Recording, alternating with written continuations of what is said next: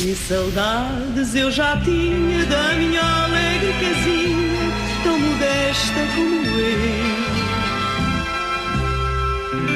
eu. Por estes dias, como é nosso dever, tenho saído pouco de casa e raramente de carro. Ora, calhou que ontem, apanhada numa dessas raras saídas, fui interpelada por um polícia. Eu vinha de casa da minha mãe, onde tinha estado a trocar mantimentos e afins, com a devida distância de segurança, eis não quando. Ora, boa tarde, senhor condutor, faça o favor de encostar a viatura, se não se importa. O agente cumpriu o seu dever com uma afável assertividade. Explicou que a sua função era sensibilizar as pessoas para o cumprimento do isolamento social e perguntou o que é que nos tinha levado a sair de casa. Nós respondemos com honestidade. Fim de conversa. Adeus, boa tarde.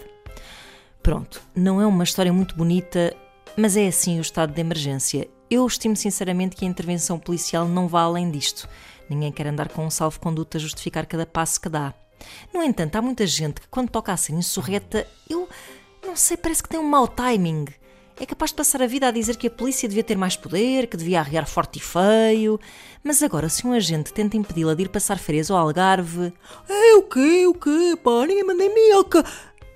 Ah, é verdade, não era eu que ia conduzir, obviamente, e também não ia bêbada.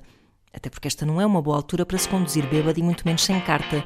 Ao nível da contornação, o que está a dar agora é mesmo ser-se estúpido.